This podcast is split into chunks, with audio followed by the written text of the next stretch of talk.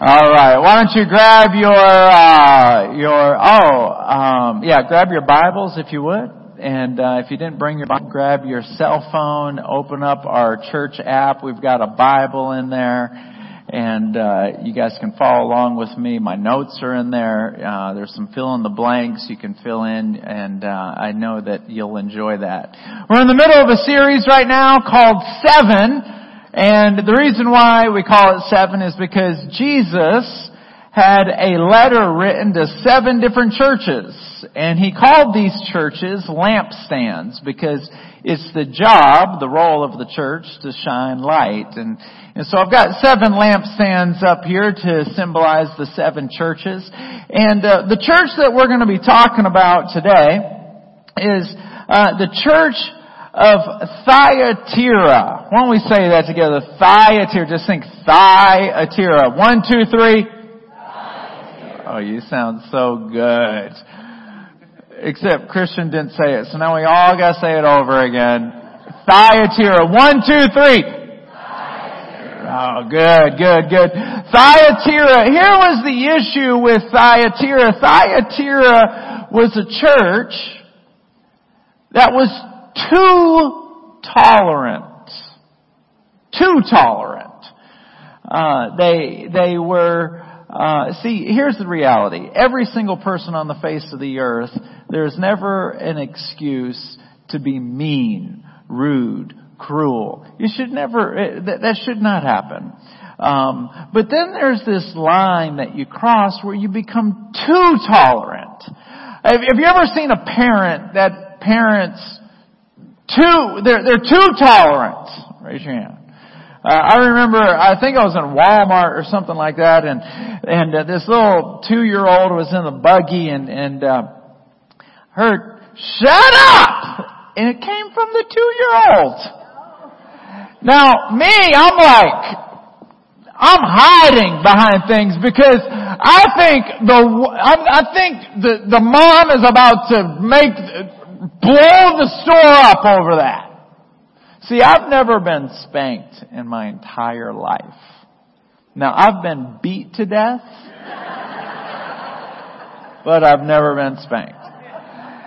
If I were to have said shut up to my mom or dad, I wouldn't be here today. In fact, if I call my dad up right now and say, shut up, all I'll hear is the phone drop and him in the car and then about 30 minutes later you're going to hear woo, woo, woo. My dad will destroy. So there's parent, I'm not here to talk about parenting styles, but there's a parenting style that's too tolerant. Can we agree with that? Uh, society has become too tolerant, in my opinion. Um, I'm not here to talk about society either, but I am going to just kind of throw something out there. Um, it, this freedom of speech, every single person should have it. But uh, Ben Carson said something interesting because on this particular uh, college campus, the kids were just going nuts. And, and Ben Carson said this: society is being too tolerant in accepting infantile behavior. Have you ever seen a college kid act like an infant before? It's like, what are you doing? You're 23. You're 18. Get it together. Right? And move out. No, I'm just kidding. And eh, there's a danger in being too tolerant. So it's not my assignment in life to straighten out society. Uh, but it is my assignment to encourage you and equip you spiritually. And I want to do that today by challenging us as a family to not be too tolerant with things that go against the grain of Christianity. We gotta be kind, but not so kind that we become too tolerant. Uh, you know, um, in Revelations chapter 2 verse 19, Jesus was talking to this church that was too tolerant. But before he got into what he had issue with, He lifted them up and affirmed them on the things that they were doing awesome. He says this, write this letter to the angel of the church in Thyatira. This message from the Son of God, watch this, whose eyes are like flames of fire, whose feet are like polished bronze. Let me just take a commercial break just for a second. I've been saying this this entire series. When you get to heaven, Jesus is not going to look like he did when he was on the earth. When he was on the earth, he put on a flesh body so that he could walk amongst us. When we get to heaven, we are going to see him as the Son of God. And there's just a slice of description in this verse. His eyes are like flames of fire. Do you know what fires me up? No pun intended. Do you know what ticks me off? Is when somebody talks about God with a casual attitude that is insulting to who he is. Like sometimes I'll hear somebody say, hey pastor, next time you're talking to the man upstairs, throw a good word in for me. The man upstairs? The man upstairs. This man upstairs is the Son of God whose eyes are like fire, his feet are like bronze. This is the Son of God that put on flesh to come down on this earth to take your sins and my sins, and I don't know how many sins you have, but I have enough to fill up a bunch of truckloads, and He paid for all of them and we are going to stand before Him face to face one day. And He loves you more than anyone has ever loved you in your entire life. Who here has a dog? Raise your hand. That dog probably loves you more than anyone has ever loved you in your life, including your mom. If you don't believe me, I told Allie's cousin this yesterday. Take your mom and your dog and throw them both in the trunk of your car and shut the trunk. Then open the trunk about five hours later and you tell me who's happy to see you. Your dog loves you more than anyone on this planet. And let me just tell you that that love is just a thumbnail, just a, a, a grain of sand on how much God loves you. He loves you. So watch this. And so he, he, says he says this in verse 19, chapter 2. I know all the things you do. I have seen your love. I have seen your faith. Faith is to be sure of what you hope for and certain of what you cannot see. Because I've seen your faith. I, I love your faith and your service. See, when you love God, you do things for God. People who invite other people to church, you're only doing that because you love God. And when you love God, you love what He loves, and He loves people. So you flesh it out. And your patient endurance. He's saying some of you guys, life is hard. It's hard. Someone say, Amen. It's hard. He says, but, but you have endurance. So I love, I love that about you. You have endurance. You're not a quitter. But in verse 20 it says this, but I have this complaint against you. You are permitting that woman, everyone say that woman. Say that woman. Thank you. That Jezebel, who calls herself a prophet. People who call themselves a prophet, that's flag number one. Does anyone say, look, I'll decide whether or not you're a prophet. You don't get to tell me you're a prophet. I'll tell you. To lead my servants astray. She teaches them to commit sexual sin and to eat food offered to idols. I gave her time to repent This is a person in the church. This woman is in the church. He's saying, I have been giving her time to repent. But she does not want to turn away from her immorality. So this woman, her name isn't Jezebel, she is a Jezebel. A Jezebel is a, spirit, so you can be a guy and be a Jezebel. He's saying that woman in that church, she's a Jezebel, and what I have against you is that you are tolerating her. You are allowing her to stay in the church.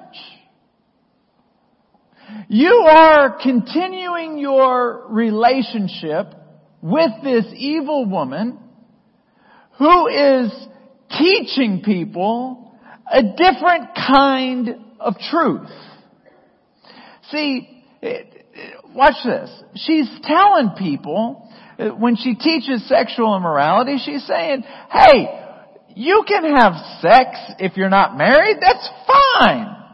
Here's the thing. It's not fine because sex is an activity only for married people. But what's so interesting is that before you get married, Satan tries to get you to have a lot of sex because it's against the Word of God. But after you get married, it's a completely different strategy. I know it's early. But we gotta go there this morning, okay? It's a completely different strategy now. Some of you are like, my kids are in the room. They should be in Collide. They were supposed to go out after the offering. But anyway. Okay. So, before you get married, Satan wants you to break God's covenant and push you guys together and have sex. But after you get married, when it's biblical to have sex, you're supposed to have a lot of sex. Now don't ask me what a lot is because I ain't going there. But you're not, the Bible says, do not withhold don't withhold it.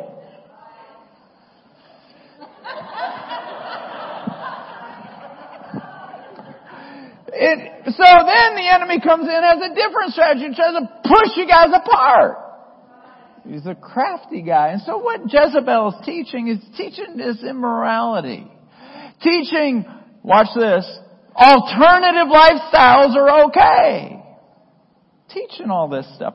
Pulling down the standards. This is a Jezebel. So I'm going to talk about three points today. Uh, uh I'm going to talk about point number one is this. There's something called divine disconnections. Um, because the Lord was not talking to the woman. He was talking to the church. He's done with the woman. He's like, this woman, she's not, I'm not even talking to her right now. I'm talking to you my issue with you is that you're tolerating her. That's my issue with her. So there's something in our, our life that we gotta embrace here, that there are divine disconnections. There are people that do not need to be in your life. Now, watch this. There are sometimes a divine disconnection is with somebody who is going to go to heaven. But they're not good for you while you're here. That's a different sermon for a different day. Ain't gonna go there. I am gonna say this. That when there is somebody who's a Jezebel, that has an evil tendency and they have no desire for the kings of God, you got to kick them out of your life. There are certain relationships that the Bible says, don't hang out with these people. I'm going to give you five of them. Are you ready? Say, I'm ready. Say, I'm ready. All right. Thank you, all three of you. Second Corinthians chapter 6 verse 14. Avoid friendships with unbelievers. Jesus hung out with unbelievers for the purpose of inviting them to be in relationship with Him, but if they weren't having it, then He doesn't stay in relationship with them. 1 Corinthians chapter 5 verse 9. Avoid friendships with fornicators. Romans number 6 verse 17. Avoid friendships with those who cause divisions. These are the people that talk bad about other people when they're not around. Don't hang out with those people because you're next. Of Revelation chapter 2 verse 20, avoid friendships with false teachers. If it's not, every time somebody teaches you something, you should say, where is that in the Bible? And if they go, oh, I, I, I, Proverbs chapter 22 verse 24. Avoid friendships with hot-tempered people. I used to have a friend of mine when I was growing up. Every single time would go to the YMCA to play basketball. He would end up fighting somebody on the other team. Every single time. I started thinking, man, this is pretty cool. I'm gonna start, I didn't actually think this thought. I'm gonna start fighting too, but I was like, hey man, what are you talking about? And then I realized I'm gonna get beat up. I'm not a good fighter. But when you get around hot-tempered people, you end up getting a hot temper. Watch this, 1 Corinthians chapter 15 verse 33. Do not be misled. Bad company corrupts good character. And so, Jesus is upset with the church because they're still friends with that woman. It's like this woman, you gotta give her the kaboot. Uh, you know, it's interesting because you can take the five closest friends you have. Don't do this practice or this activity right now. Um, do it when you get home. Write down your five closest friends, the people that you hang out and talk to the most. Don't do it right now. You are the average of those five people. You're right there in the middle of the pack in just about everything. Finances, personality. Um, you're right there in the middle of the pack.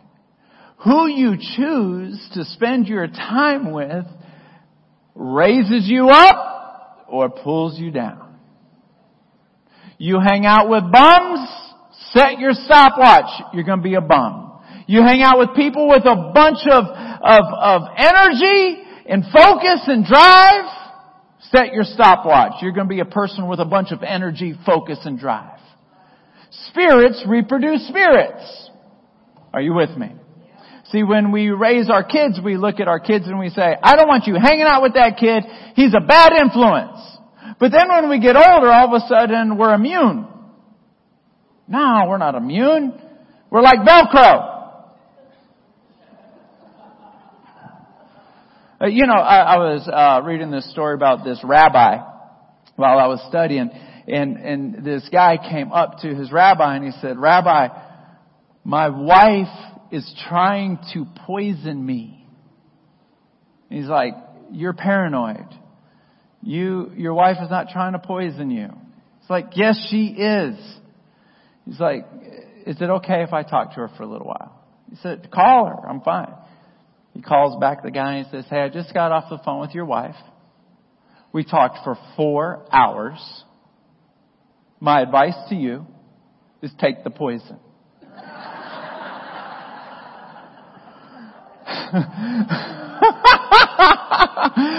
are divine disconnections. I don't want any of you taking that joke serious. It's a joke. All right. Number two. Disguised Jezebels. People who are Jezebel have that Jezebel spirit. What they do is they, they have a tendency and a passion to control and to manipulate you. This is, these are, I was thinking about this while I was studying. When I have run into these types of Jezebel personalities, these are uh, four things that uh, kind of the flag goes up. Number one is a Jezebel personality will control and manipulate you by telling you that you are being controlling and manipulative. I'm telling you, these people are pros. It, they're pros. So then you say, I'm not trying to be controlling and manipulative. I'm not trying to be, no, I'm not trying to do that. Yes, you are. And now what do you do? You play right into their hands and now they're controlling and manipulating you because you're trying so hard to not be controlling and manipulative. Here's another thing. Jezebels do. They sound incredibly spiritual. Like this Jezebel in this church. She says, I'm a prophet. You're a prophet. You know you're talking to a Jezebel when they hear from God like nobody else does. And everything they say is not in the Bible, but they got a special revelation. You know, when I talk to people sometimes they're like, you know, Pastor Frank, you just, you need to go deeper. I, was praying the other day and I just felt like I needed to tell you. Oh boy, here we go. What I need to, they want me to go deeper. So all of a sudden now their prayers, it just happens to couple their desire. What God is telling them just happens to go with their desire. But the reality is, is that I put a lot of prayer into what I share with you. But they're just a little bit more spiritual than everybody else. Have you ever met anybody like that? Watch this. Number three, Jezebels are quick to teach, but they never learn. Now you, someone just came to mind. You're like, ah! they know everything, but they, uh, they're fine and they're perfect and they don't ever need to go to counseling. Ever. Because they know everything. Watch this. Number four. Jezebels have this tendency. They'll flood you with compliments at the beginning of the relationship. And get you to like it. Oh, yeah. Then get you to thirst for it, and then they'll begin to pull it back. And then you start hungering for it, and then you start thinking that you're failing because you're not getting it anymore. And then you start thinking, I think she's mad at me. I think she's mad at me. I think he's mad at me. Remember, Jezebel is not a sex. It's not a male or female. It's a spirit. And sometimes these Jezebels will stay quiet and not give you any affirmation at all, and you constantly feel like you're not good enough. They know exactly what they're doing. They know exactly. Now they're not saying I'm a Jezebel spirit. they're not. But they got you on a string. Just got awkward. They, they, what they do is they lure you in and they trap you. And, and what the Lord was saying is He's saying, hey church, you're, you got this woman, she's trapping you. I, I got a trap up here. Now, I, I'm a, uh, I'm a, I live in the country. And so I live in a very, very, very, very dangerous, dangerous neighborhood. Okay, those of you that are like, I live on the south side, the east side, let me tell you something. I got a gang of raccoons that aren't here to play. So I put this trap out in my, in my driveway. Let me see how I use this thing. So this is called, alright, there we go. This is called Havahart trap. Alright? Most Texans don't own this. They own a double barrel shotgun. But that's another deal. So, when I got a raccoon digging in my trash, which I put in bungee cords on my trash can, they, they get right in. So, what I do is I take M&Ms and I sprinkle them over here. And then sprinkle, sprinkle, sprinkle, sprinkle, sprinkle, sprinkle, sprinkle, sprinkle, sprinkle, sprinkle, sprinkle, sprinkle, sprinkle, all the way to the back of the cage. And then I go night night. I go sleepy. I wake up in the morning. And what happened? One of those cute little raccoons, they come walking in here, they go right into my little trap, they come to the back to get my big pile of M&Ms, and all of a sudden they step on this little door right here, bam, gotcha! So I come in the next morning, I see them, do the same thing every time. I talk to them. You've been digging in my trash.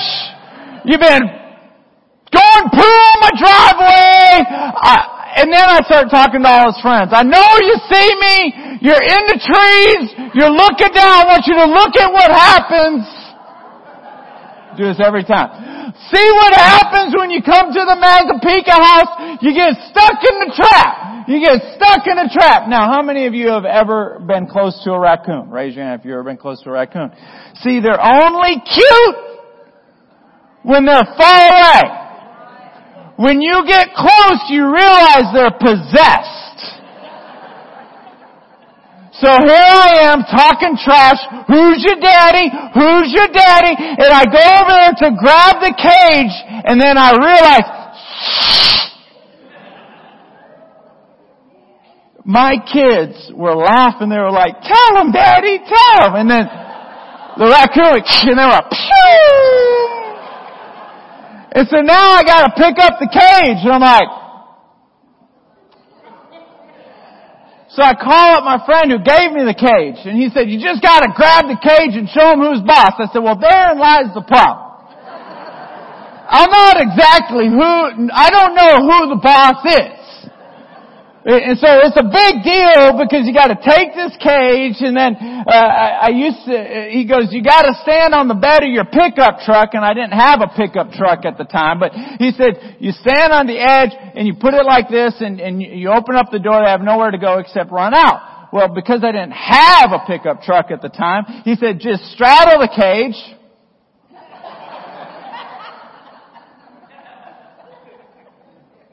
Anyway, straddle the cage and lift up the door. He goes, they'll just run right off.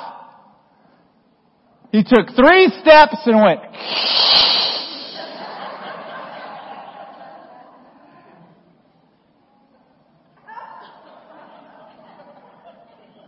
Have you, have, have you ever made a sweat circle on your back?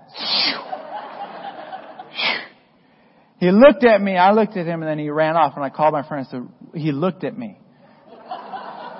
He goes, yeah, he probably has rabies. He's probably sick. They don't know the difference between daylight and sunlight. They don't know they're supposed to run away. I was like, why didn't you tell me? So I went to go buy a truck, stand on the bed, end of that story. Watch this. When we get around a Jezebel, they will sprinkle M&Ms and trap you. Usually Jezebels have something really attractive about them. They're either smoking hot or they have a really good personality. They are experts at luring you in. And then they go quiet. and then you never know if you're pleasing them. And they lure you. They play with you like puppets. And Jesus says, look, I'm not even dealing with her right now. It, the Bible says, I gave her time to repent. I'm not even dealing with her. I'm dealing with you get her out. Now, if you're married to a Jezebel, I am not giving you license to go file for divorce.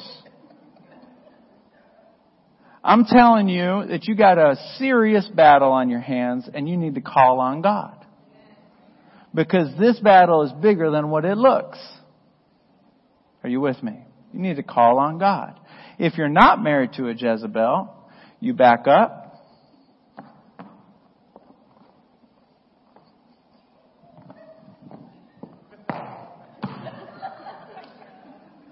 That was good preaching right there.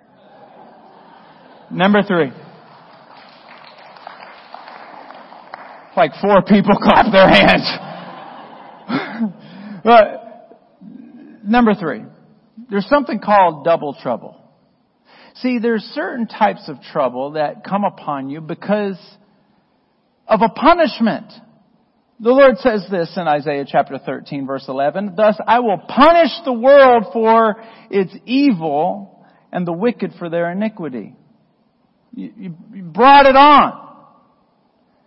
But then there's another category, In Revelations chapter 1 verse 9 where John, the writer, he says, your brother and companion in tribulation. He's writing other Christians. He goes, look, I'm in tribulation, you're in tribulation. I'm in trouble, you're in trouble. There's a second type of trouble that's not there for punishment. It's there to prove your faith. All of hell is watching. All of heaven is watching. All of your friends are watching. They want to know, where do you stand? Let me illustrate it this way. Job chapter 1 verse 6 in the message version. One day when the angels came to report to God, Satan, who was with the designated, who was the designated accuser, came along with them. Get this. This is God in heaven. All of a sudden Satan comes before him. And God singled out Satan and says, what have you been up to? Satan answered God. Going here and there, checking things out on earth. God said to Satan, have you noticed my friend Job? I love that. You notice my friend Job. There's no one quite like him. He's honest and true to his word, totally devoted to the things of God and hating evil. See, when you're devoted to the things of God, you also hate evil. You can't like both. You can't go on a diet and eat bluebell and green beans at the same time. You just, it doesn't work. So watch this. Have you noticed my friend Job? There's no one quite like him. Verse 9, Satan retorted, watch this. So do you think Job does all that out of the sheer goodness of his heart? Why no one ever had it so good. You pamper him like a pet. Make sure nothing bad ever happens to him or his family or his possessions. Bless everything he does. He can't lose. But what do you think would happen if you reached down and took away everything that is His? He'd curse you right to your face, that's what. And God replied, we'll see. Go ahead. Do what you want with all that is His. Just don't hurt Him. Then Satan left His presence. See, there are certain battles where there is more going on than what you see going on. There are certain battles that has nothing to do with what you've done or what you haven't done. It has nothing to do. This is an issue of proving your loyalty in your faith when you're not getting everything you want. This is the discussion that happens in heaven. Let him lose his job and let's see what happens. Don't answer every single prayer and let's see what happens. These are the conversations that Satan has with God. Because he's been watching and studying humans for thousands and thousands of years and he knows that we are addicted to blessings. And when we don't get them, we pout and we get mad and we stop coming to church and we stop worshiping because we don't understand God. There's more going on than what we see. And let me just tell you, there's only two types of trouble. There's only two types of tribulation. One, you brought it on yourself. The second one is a test of your faith. And I just want to relieve you of something. You didn't bring this trouble. If you love the Lord, you didn't bring this trouble on yourself. You say, well, I did this, I did that. Look, you didn't bring it. If you are doing your best to pursue God and turn from wicked things to the best of your ability, it makes you mad. Sin makes you mad. But God, you want to be close to Him. Let me just tell you, the trouble that's in your life is the test of your faith. These Jezebels have snuck into your life. These spirits, Satan has snuck into your life and they're trying to mess with you. And, and I just want to tell you this. That all of heaven is watching how you respond. Because Jesus is saying, they love me.